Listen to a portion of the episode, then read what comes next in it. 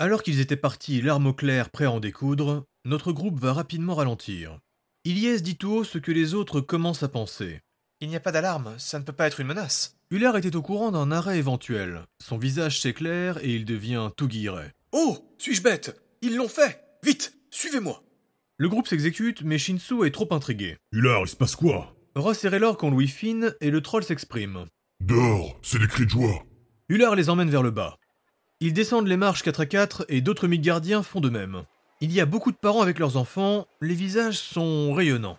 On entend des rires et des applaudissements. Le groupe arrive enfin dans l'immense cave intérieure du Léviathan, là où tous les bateaux sont amarrés en son centre. Et la vision est singulière. Il y a presque autant de Midgardiens dans l'eau que sur les quais du bateau.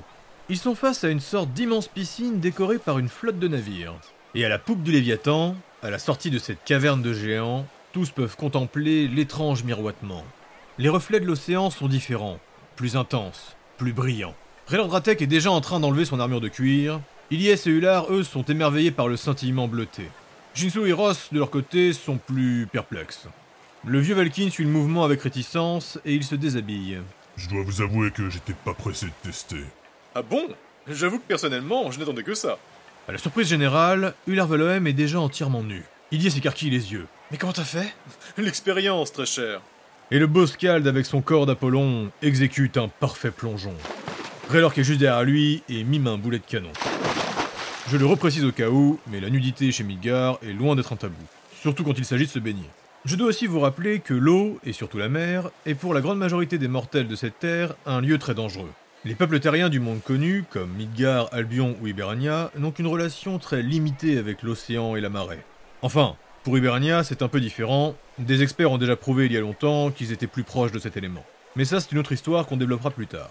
Dans tous les cas, pour les Midgardiens, ce n'est pas commun de savoir nager. La grande majorité savent au mieux barboter. Cependant, durant tout le voyage, nombreux ont été les cours et les exercices organisés pour préparer les passagers. L'Alliance nordique a un système éducatif très bien ficelé. Vous l'avez déjà peut-être compris en les entendant parler, mais l'école en Midgar est obligatoire, et l'éducation est presque le point principal du système. Si bien que pour presque tous les sujets, il y a toujours quelqu'un pour vous aider ou vous enseigner. Et la plupart des Midgardiens ont appris à apprendre. L'apprentissage peut donc aller très vite. Shinsu et Ilyes rejoignent les deux autres. La Valkyrie a déposé Céleste avec son armure. Elle ne s'inquiète pas pour son épée, personne n'osera la toucher. Shinsu, quant à lui, c'est étrange à regarder, mais il a sanglé son arme dans son dos et il nage avec. Ilyes et Ular échangent un regard. Autour d'eux, de nombreuses bouées parcellent la zone d'eau. Tout est fait en boyau. C'est très intelligemment aménagé et les enfants comme les grands sont en train de nager. Mais tous ne sont pas là pour se rafraîchir. Le Léviathan s'est arrêté pour des raisons stratégiques, mais aussi pour réaliser une série de tests. C'est principalement pour les chercheurs et les mages présents, mais aussi pour tous les habitants. Les pierres étoilées sont en train de nager sur place, ils regardent Ross qui termine de plier ses affaires soigneusement, le Valkyne expire, déjà fatigué de ce qui va se passer, puis il saute. Hullard a un grand sourire, Raylork est tout excité. Bon, vous êtes prêts? Shinsu regarde autour de lui les gens sortir la tête de l'eau et recracher ce qu'ils ont dans les poumons. Ça fout la pression. À vous le guerrier. Y a que les peureux qui ont peur Hullard plonge et ne verra pas le regard assassin du Frostalf. Puis toutes les pierres étoilées le suivent. Ils sont maintenant la tête immergée, toujours en train de nager. Alors que Ross essaie de garder les yeux ouverts, il peut sentir l'eau salée l'irriter. Et il voit Raylor Hullard ouvrir la bouche et commencer à suffoquer. Ilyes allait intervenir, mais le Scald éclate de rire. C'est incroyable Ross retient toujours sa respiration. Shinsu se met à hurler dans l'eau. Ilyes ferme les yeux et recrache des bulles d'air. Ross continue de tenir. Il est à deux doigts de remonter à la surface, mais il est motivé par les autres qui lui font des signes.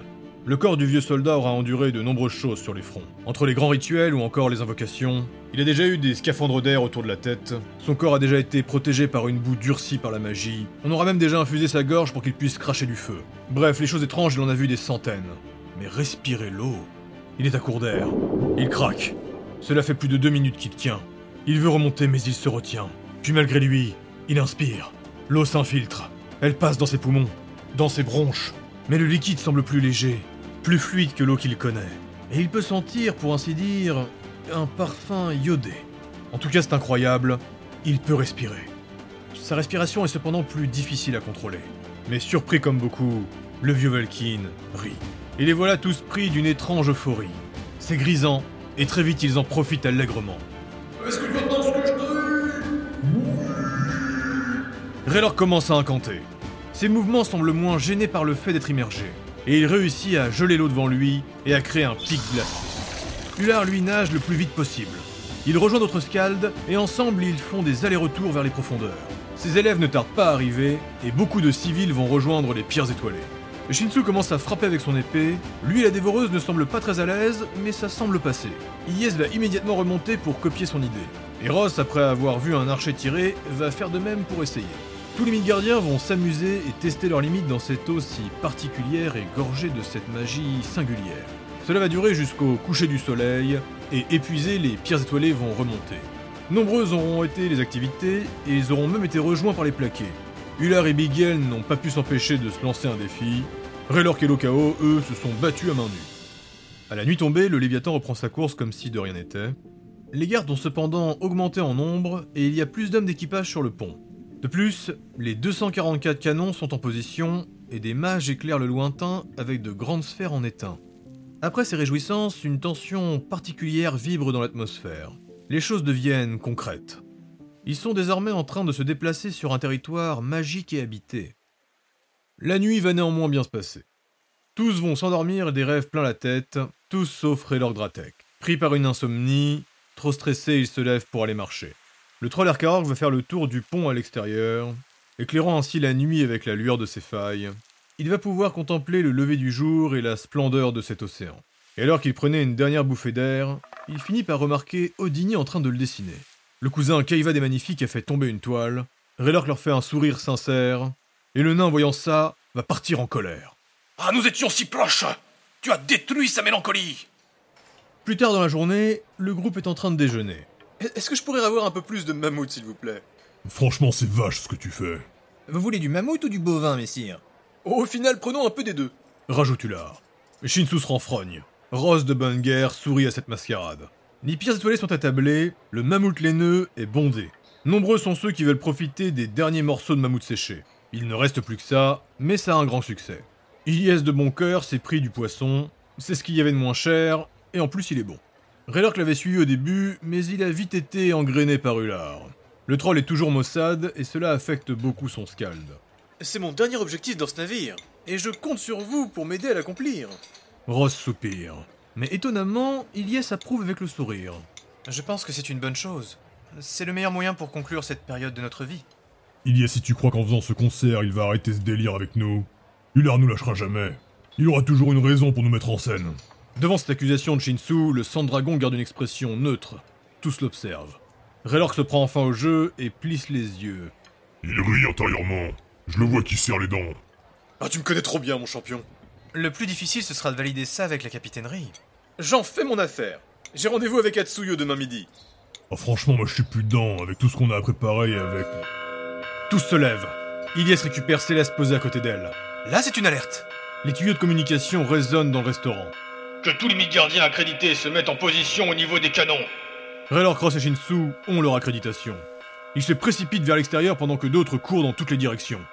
Dans un désordre ordonné, des combattants accourent de tous les côtés. En quelques instants seulement, ils sont tous en position. Comme ils étaient dans un restaurant en première classe, les pierres étoilées vont avoir une vue imprenable sur tout ce qui va se passer. Ross et Shinsu ont même la chance d'être les premiers à arriver sur deux canons. Raylork lui aura du retard sur le troisième à proximité, et c'est une naine de l'équipage qui est en train de le commander. Cependant, après un rapide regard sur le côté, elle va s'écarter pour le laisser gérer.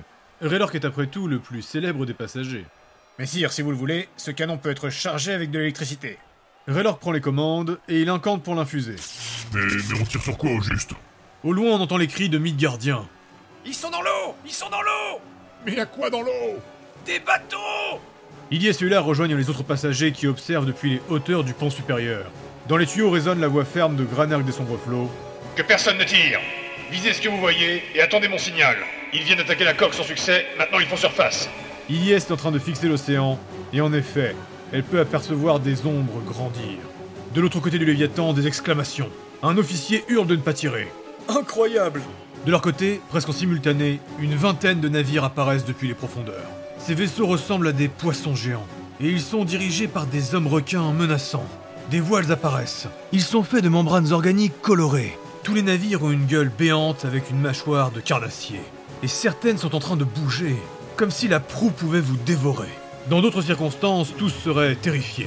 Ils sont encerclés par une cinquantaine de bateaux. Une véritable armada vient d'apparaître autour d'eux, et leurs mouvements semblent des plus belliqueux. Certains des vaisseaux s'approchent de la paroi métallique du Léviathan. Les hommes requins sont tous d'une taille considérable, et entre leurs dents acérées et leurs gros bras musclés, ils ont l'air redoutables à affronter. Certains sont en train de faire tourner des grappins au-dessus de leur tête. La moitié des bateaux sont d'une taille impressionnante, mais rien de comparable au Léviathan. Ils semblent néanmoins les contrôler à la perfection et leur manœuvrabilité est millimétrée. Ilyes commençait à s'inquiéter, mais alors qu'elle allait parler, Feu à volonté tous les mi-gardiens hurlent en chœur, puis c'est la détonation des 244 canons. Elles sont accompagnées par des explosions magiques, des tirs de flèches et de carreaux. C'est une déferlante aveuglante qui tombe sur les hommes poissons. Une puissance de feu insoupçonnée qui va les déstabiliser. Une seule salve, ils vont presque en couler une dizaine. Et sous ce feu combiné, deux navires seront carrément éventrés. Et la déferlante va continuer. Très rapidement, les assaillants sont obligés de replonger avec leur navire, et les cris guerriers se changent en hurlements de joie. Midgard vient de faire une entrée retentissante dans le monde Atlante. La nuit qui va suivre sera longue. Pour Ross, Ilias et Shinsu, elle sera comparable aux célébrations qu'ils ont pu vivre sur les fronts. Les gens s'amusent, festoient, mais tous restent assez sobres pour réagir en cas d'attaque. Le lendemain matin, à l'horizon, il est possible d'apercevoir les premières îles. Beaucoup de guildes et d'habitants sont en train de préparer leurs navires. La guilde de Ruby ne va pas tarder à partir car ils vont se diriger directement sur Volcania. Péridot et Ivoire, eux, vont partir en direction des îles. Péridot s'est même arrangé avec la guilde d'ombre pour qu'ils les accompagnent. Car oui, je ne l'ai pas mentionné, mais il y avait bel et bien une guilde de furtifs dans le Léviathan. Les pièces étoilées ne leur ont pas trop parlé, sauf Ross et Shinsu qui avaient été invités par ces derniers pour célébrer leur passage en guilde d'or cette année. Mais bon, si je vous avais tout raconté, on ne serait jamais arrivé. Bref, tout le monde est bien occupé, Ilyes s'occupe des chevaux avec les deux jumeaux, Shinsu est avec Sam en train de préparer la forge mobile, Ross lui discute avec les Silikyo, Reharir et Shenyung, ils sont en train de voir comment gérer leur cargaison avec le petit bateau de basalte, leur navire, la flèche, est peut-être très rapide, mais il est aussi très étroit. Et le capitaine Kaner Kim est des plus stricts quand il s'agit d'utiliser son navire. La grande sœur Silikyo propose une solution. Et Cyrilorg joue de son charisme pour qu'il nous laisse un peu plus de temps. C'est l'équipage qu'il adore, pas leur capitaine. Ça aurait été plus facile qu'elle soit Frostalf. Soupire le plus jeune des Silikyo. Reharir et Shenyung s'étonnent de cette intervention. Le kobold s'explique. Eh bien, une Frostalf n'aurait pas pu dire non à Shinsu Tensei. Ross grince des dents. C'est quelque chose qui inquiète Ilyes depuis longtemps. Bref, je pense demander aux grands marchands si on peut avoir de la place chez eux. Très bien informé, Shenyung remarque. Toutes les surfaces de leurs bateaux sont payantes. Les grands marchands ne laissent rien gratuitement. Uller de son côté se présente devant la salle des commandes. Il vient retrouver Arika Atsuyo pour manger avec lui ce midi. Il a préparé tous ses arguments pour vendre son concert d'adieu. Mais il est actuellement bloqué devant l'entrée. Les gardes ne le laissent pas passer. Il a pu d'ailleurs remarquer que la sécurité avait doublé. Raylork lui a croisé le pauvre Jim Gallon et il l'assomme de questions. Notre guerrier magique a toujours du mal à avoir des réponses de l'aventurier, mais il adore l'écouter parler.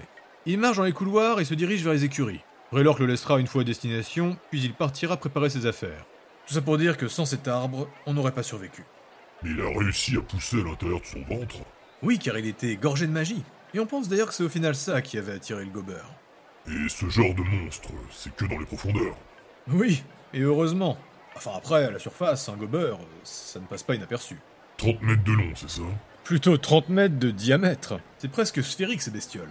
Et vous êtes resté combien de temps dedans Euh, au moins deux jours, je crois. Tu aurais vu la tête de notre équipement, c'était comme si on avait... Jim s'arrête de parler et de marcher. Raylork fait quelques pas, puis s'immobilise intrigué. La respiration de l'aventurier s'accélère. Raylork, tu entends Entendre quoi Tu n'entends pas le... Oh non. J'ai entendu là. Mais, mais c'est quoi Elles ne savent pas. Il faut arrêter le navire. Raylork regarde partout autour de lui. Il essaie de comprendre d'où viennent les sons qui résonnent dans son esprit. Mais alors qu'il se tourne vers Jim, il le voit déjà à plusieurs centaines de mètres. Le viking est au fond du couloir. Il bondit par-dessus un Valkyne, puis il prend appui sur le mur et court sur la paroi. Il retombe et dérape sous les jambes d'une trollesse. Et enfin, il disparaît au détour d'un couloir. Raylork est resté bouche bée en le regardant s'éloigner. Muller est toujours devant la porte. Il attendait sagement en discutant avec les quatre gardes du Léviathan, et les sons ont commencé à résonner dans sa tête. Il a même remarqué que les autres mi-gardiens les ont entendus en décalé. C'est très étonnant. Arrêtez-vous Muller se retourne. À quelques mètres, il y a deux autres gardes au sol. Jim les dépasse et fait une roulade en avant. Il arrive au niveau du Scald. Arrêtez-le Halte Jim ne s'arrête pas. Il frôle Ular qui fait un pas en arrière et récupère un de ses boucliers. D'une frappe de la paume, Jim projette l'un des gardes à son niveau. Il esquive un coup d'espadon et avec un coup de pied en arrière, il frappe son assaillant au menton. Puis il vrille pour éviter un carreau d'arbalète. Il récupère l'espadon qui était dans les airs et le lance pour désarmer le tireur. Il refait une roulade et frappe dans les jambes du quatrième qui s'écrase au sol. Puis dans un même mouvement, il se redresse et frappe avec ses deux poings pour projeter le tireur désarmé. Hullard est certain de l'avoir vu incanté. Et la victime s'écrase contre la porte. Poussé par le vent, il l'ouvre en même temps. Le passage est dégagé et Jim s'y précipite. Effaré, Hullard part à sa poursuite. À l'intérieur, l'aventurier est vite encerclé. Et au milieu se tient Arika Atsuyo. Il pointe Jim d'un doigt rempli de mana. Capitaine, vous devez arrêter le Léviathan immédiatement. Arika observe le célèbre voyageur. Est-ce une menace? Non. Non. Nous sommes la menace. Si vous ne faites rien, vous risquez de détruire quelque chose d'extrêmement important pour les Atlantes. Les sons résonnent toujours dans leur tête. Ils sont puissants, je le sens. Mais vous ne pouvez pas ressentir leur fragilité. Le Léviathan, pour elle, c'est une nouveauté. Vous risquez de les blesser. Capitaine, par pitié. Hullard est à la porte, témoin silencieux d'une minute interminable. Arika Atsuyo inspire profondément. Que l'on arrête le Léviathan.